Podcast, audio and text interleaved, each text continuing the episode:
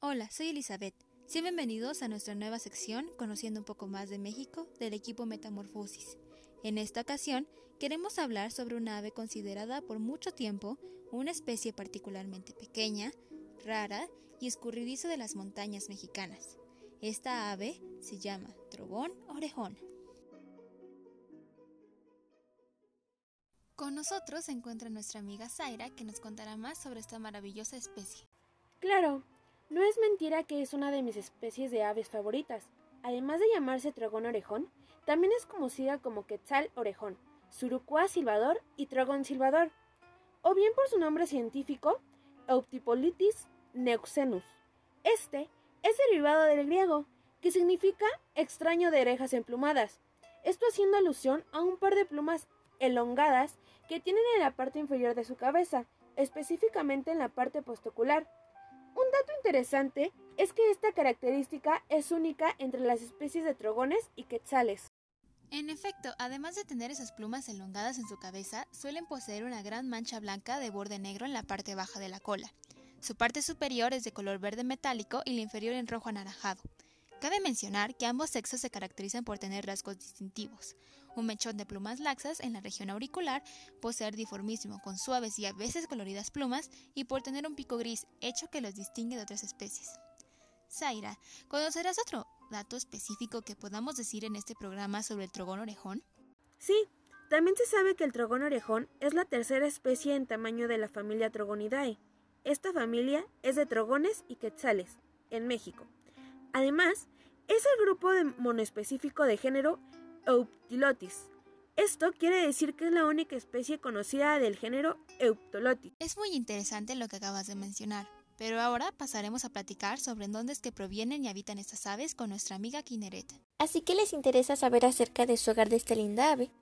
Pues primero deberán conocer que es una especie exclusivamente mexicana, puesto que solo se le encuentra al noreste de las provincias de Sonora y Chihuahua, y en ocasiones a lo largo de la Sierra Madre Occidental a una altura de 1800 y 3000 metros sobre el nivel del mar, aunque desde 1977 se le ha identificado en el sur de Arizona, en las montañas de Chiricahua y Cave Creek Canyon Reserve.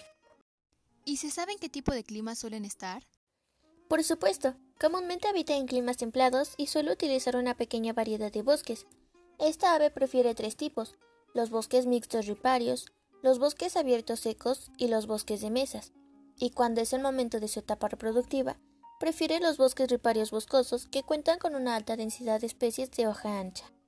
Ya que mencionaste su etapa reproductiva, se conoce que está concentrada en la época que va de finales de verano hasta principios de otoño, y que usualmente llegan a tener dos huevos. Probablemente ambos padres ocupan el proceso de incubación, pero lamentablemente esta información no está completamente verificada, ya que falta que haya más estudios en esta etapa de esta especie. Además, déjame decirte que al tratarse de su cría, ambos padres son muy cautelosos, protectores y además ambos se encargan de buscar alimento para sus crías. Se alimentan principalmente de una variedad de insectos, frutas pequeñas y bayas. Además, es interesante saber que este animal anida en las cavidades de los árboles.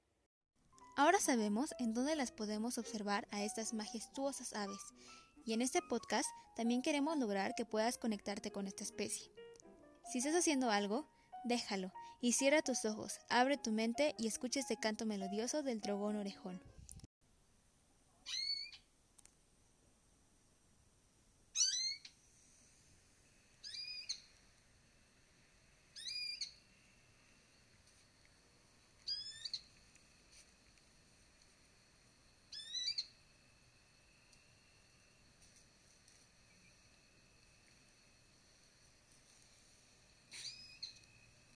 Como se pudo apreciar, el canto del macho se incrementa en volumen y tiene una variedad de llamados que incluyen un chillido como un chuk al final. Es increíble pensar que un ave que apenas mide 33 a 36 centímetros pueda ser tan bella en todos sus lados. Ya estamos a la mitad de este increíble viaje de conocimiento y continuaremos explicando su gran importancia y un dato que seguro a todos nos interesará. Estos datos nos los proporcionarán mis amigos Emiliano y Zaira. Adelante. Hay un tema que me ha intrigado mucho sobre esta especie, pues ya conocemos sobre lo que podemos observar a simple vista, pero yo me he preguntado qué importancia cultural y económica posee. Lo que investigué acerca de su importancia cultural me dejó asombrado, ya que en los antiguos pobladores que eran muy muy apegados al ornato y el plumaje, pues les resultaba de gran utilidad para embellecer y complementar diferentes adornos que llevaban en sus cuerpos, además de delimitar las jerarquías e incluso las familias de los quetzales eran asociadas con el sol. También descubrí que las aves representaban conceptos, significados especiales y valores religiosos, como lo son los rituales y cosmología. En la actualidad tienen un valor directa e indirectamente porque nos permiten incrementar nuestros conocimientos científicos y nuestra comprensión del medio ambiente. Por otra parte, su valor económico eh, son las actividades como la simple observación por aficionados, el ornato, entre otras. Estas son cuestiones que son reconocidas ampliamente por la sociedad. Tienes razón, hay mucha más información que nuestra simple vista ya que aparte de su atractivo meramente estético, los trogones son de gran importancia biológica, porque esta especie actúa como dispensores de semillas y al ser aves estrictas de bosque resultan ser buenos indicadores del deterioro ambiental. Vaya que adentrándonos más a este tópico, nos da una enseñanza de no solo que las aves son un animal de hermosos colores, sino también trasciende su importancia con nuestros antepasados y en nuestra actualidad. Tristemente, si no cuidamos esta especie, esta no tendrá futuro. Para esta última nota nos las presentará mi amigo Marcos. Como ya escucharon, desafortunadamente esta especie está amenazada por la destrucción de su hábitat, que son principalmente los bosques de coníferas, a causa de los incendios forestales, conversión de cañadas para potreros, plantaciones, agricultura y explotación forestal. Antes solo existían pocas áreas naturales protegidas para la conservación del ave y estaban ubicadas en la Sierra Madre Occidental. Afortunadamente, ahora el Parque Nacional Cascadas de Basasiachik y la Reserva de la Biosfera de la Minchilía se han unido para proteger a esta especie. Además, actualmente la población conocida más importante de esta especie estará protegida al consolidarse los refuerzos de conservación de la zona conocida como Carricito de Huichol en el norte de Jalisco. Pero para preservar mejor esta especie, además de cuidar a la especie en sí, es importante asegurar la existencia de un hábitat suficiente para su recuperación, además de una planeación urbana, agricultura y aprovechamiento forestal sustentable.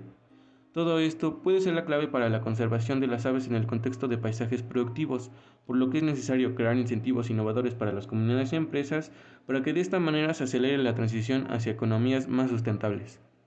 Sabemos lo que podemos aportar para ayudar no solo a esta especie, sino a muchas más, así como plantas, animales y ecosistemas.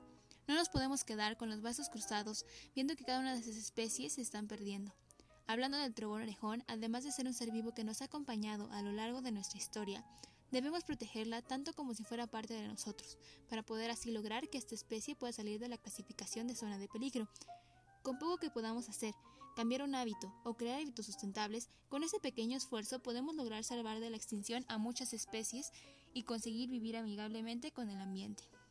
Bueno, esto ha sido todo por este podcast. El equipo Metamorfosis te desea un buen día y espera nuestra siguiente emisión de Conociendo un poco más de México. Equipo Metamorfosis, integrado por Andrade Zárraga, Emiliano Nayib, Gómez Juárez, Kineret Yarim, Lemus Yahuitl Elizabeth, Talavera Roldán Zaira Daraí y Tenorio Torres Marcos Manuel, para la clase de Biología de quinto año, grupo 516. Gracias por su atención. Hasta la próxima.